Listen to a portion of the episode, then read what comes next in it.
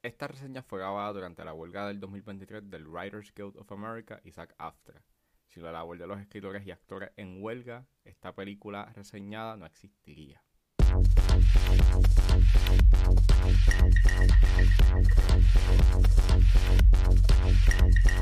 Damas y caballeros, bienvenidos a 10 a 15, un podcast de sala de películas y series en un lapso de 10 a 15 minutos. Yo soy Ángel y en este episodio voy a estar hablando de Teenage Mutant Ninja Turtles Mutant Mayhem. La película está exhibiéndose en cines, así que setback, relax, de 10 a 15 acaba de comenzar.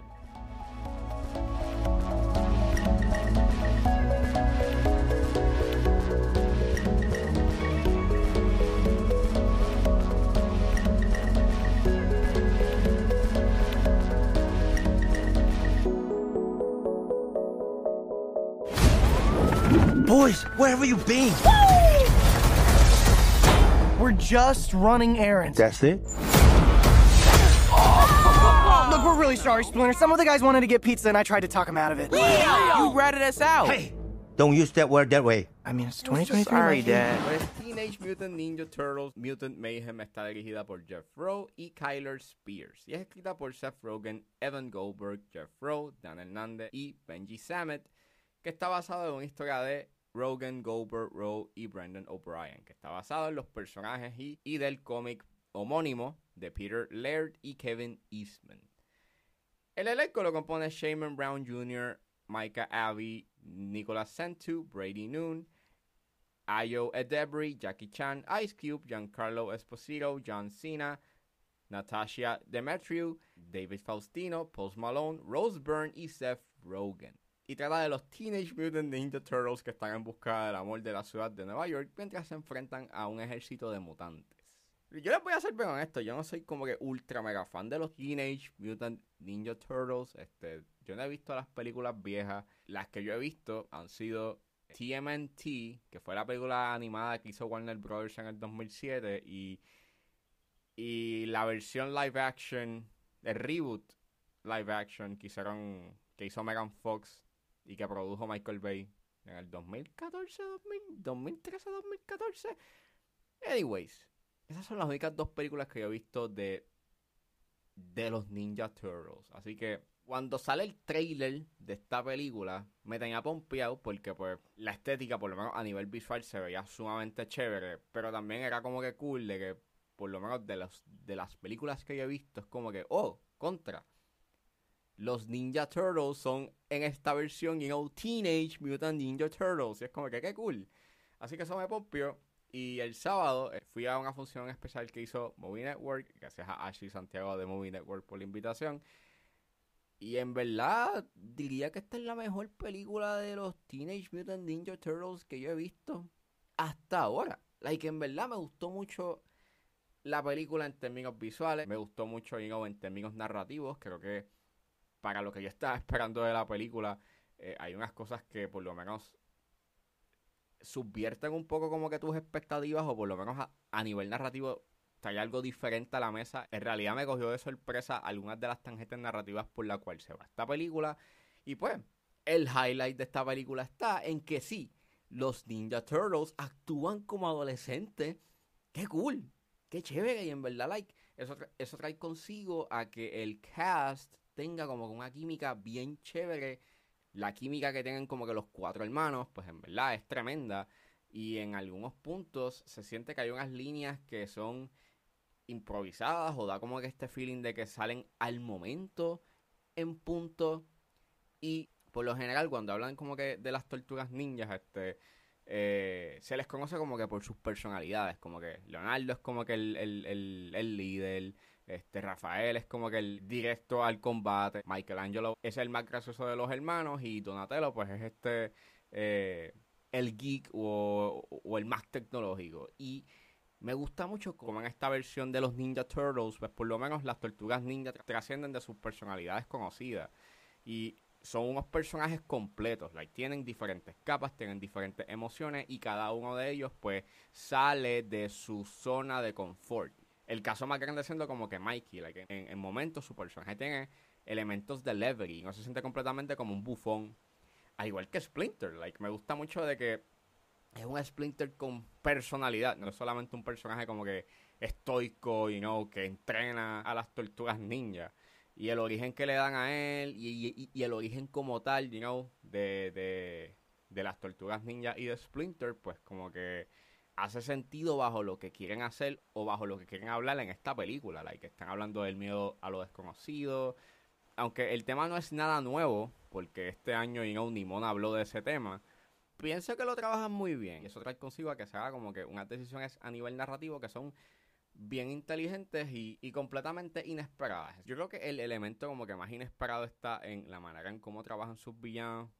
Creo que lo que hacen con respecto a los villanos de esta película, creo que hace, nuevamente hace sentido a nivel temático eh, dentro del filme, pero también me gusta mucho lo que hacen al final con respecto a ello. Yo creo que ese, esa decisión que toman narrativamente al final, en verdad, acentúa mucho más sus temas. Y si tú eres fan, no creo que te sea, no creo que sea tan molestoso, porque nuevamente creo que temáticamente hace sentido. Es una película bien graciosa, es un humor bastante consciente o un humor que señala muchas cosas de la cultura popular. En este caso, como que no lo encontré annoying y creo que se sentía bastante grounded y hasta le da como que un elemento contemporáneo como que a la película. Es bien wacky, es bien bunkers en punto. Y eso hace que la película libere mucha energía y eso gracias a su ritmo narrativo. Eh, es bien energético, es bien kinético. Eh, la animación contribuye también a ese elemento kinético que tiene la película. Al igual que el soundtrack de Trent Reznor y Atticus Ross. En verdad, el soundtrack de esta película es un mega highlight Tú lo puedes o sea, e, es un soundtrack tan bueno que tú lo puedes escuchar fuera de la película. Tienes estos elementos rock, es bien ochentoso con cinte, eh, es bien electrónico, es todo lo bueno que tiene you Trent Reznor y, y Atticus Ross, pero en una película de los Teenage Mutant Ninja Turtles. Nunca, nunca pensaba que una mezcla entre ambas cosas iba a generar algo tan espectacular como este soundtrack. ¿Verdad? Es una mezcla de sonidos que llega a ser un deleite auditivo. Y, y, vuelvo y repito, es un soundtrack que está tan bien hecho que tú lo puedes escuchar fuera del contexto de la película. La animación es bien hermosa. Eh, a pesar de que tienes como que este estilo medio Spider-Verse, creo que llega a ser bastante distintivo eh, a lo que maybe se ha visto en, las películas de Spider-Man, Into the Spider-Verse o Across the Spider-Verse o The Matrix vs. The Machines o Puss in Boots, para dar ejemplos, porque en este caso la animación por la cual se van es una animación 3D emulando el 2D, pero es bastante imperfecto, tienes estos garabatos, tienes en y, y tienes este look bastante dibujado, pero, pero me gustó mucho esos detalles de que en algunos momentos esos garabatos entre comillas o esas líneas, you know, cuando se dibuja, como, como que dando esta alusión a, a un dibujo, eh, a veces como que disimulaban un elemento, como por ejemplo, cuando tú veías un árbol a lo lejos, pues parecía que tenía hojas, pero cuando tú lo ves de cerca, pues tú ves que tienes un montón de líneas y like, y like scribbles que emulan o disimulan de que son hojas. Y en verdad es bien hermoso. Y los visuales se destacan por completo por ese estilo. Y mano, Teenage Mutant Ninja Turtles en verdad es una sorpresa en verdad es una sorpresa. No me esperaba que me gustase tanto y la quiero ver de nuevo, porque en verdad es una película que está bien lograda en términos narrativos como también en términos el voice acting. el voice acting aquí está excelente. o sea, todo el mundo en verdad se destaca. Todo el mundo atina bien, o por lo menos está, eh, está perfectamente casteado para el personaje que hacen. Y me sorprendió mucho ver a Ice Cube en esta película. Cuando lo escuché, me sorprendió bastante y en verdad es súper espectacular el performance de él. Es bien gracioso. ¿Verdad? Esta película está bien buena. Like, vayan a verla. ¿Verdad? Esta película está excelentemente lograda. Y a pesar de que sus temas como que no, no son nada nuevos, los has visto en otras películas, la manera en cómo lo presentan y las decisiones narrativas inteligentes que toman a la hora de hablar del tema, pues en verdad hacen que esta película se eleve a otros niveles y hasta el momento sea la mejor película y no la mejor adaptación de la franquicia. I dream about fighting every night. You've got a rage Oh, problem, right? snap. It's not a problem.